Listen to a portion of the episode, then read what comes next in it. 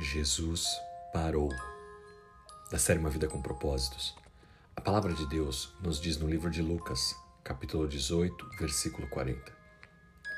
Então parou Jesus e mandou que o trouxessem.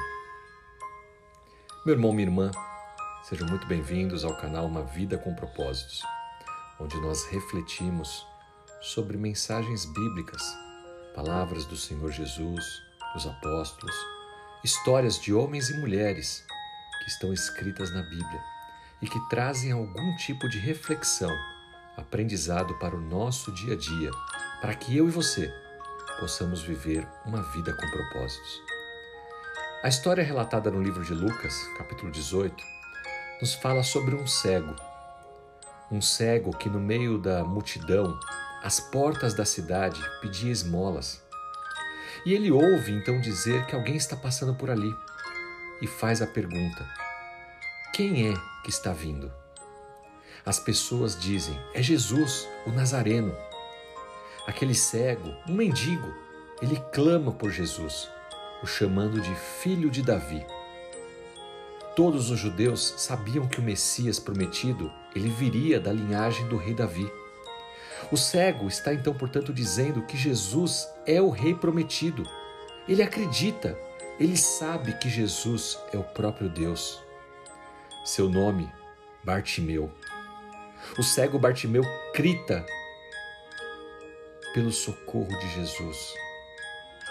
Quanto mais a multidão mandava se calar, mais ele clamava: Filho de Davi, tem misericórdia de mim. E o que acontece? Jesus parou. Sim, as orações, o clamor do povo podem muito. E Jesus parou. No entanto, o mais surpreendente nessa história não é o clamor do cego Bartimeu. O que mais impressiona é o fato do rei parar para falar com ele. Bartimeu é aquele ser invisível por quem as pessoas passam todos os dias sem notar o seu sofrimento. Mas Jesus, Jesus enxerga aqueles que estão sofrendo. Imagine essa cena: Bartimeu, um miserável, e Jesus, a misericórdia em pessoa. E essa misericórdia diz: O que queres que eu te faça? O rei se coloca como servo diante do mendigo cego. Nós fomos ensinados que nós devemos trabalhar para Deus, mas a Bíblia também nos ensina que Deus trabalha por nós quando nós confiamos nele.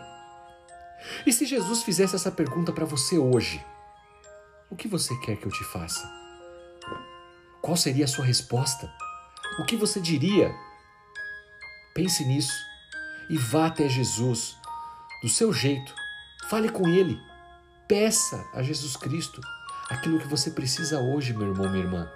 Assim como o cego Bartimeu, clame, adore ao Senhor e aguarde, porque Jesus vai parar para te ouvir e há de derramar sobre você bênçãos sem medida. Apenas confie, ore, entregue sua vida ao Senhor e que Ele há de te abençoar. Em nome de Jesus Cristo. Amém.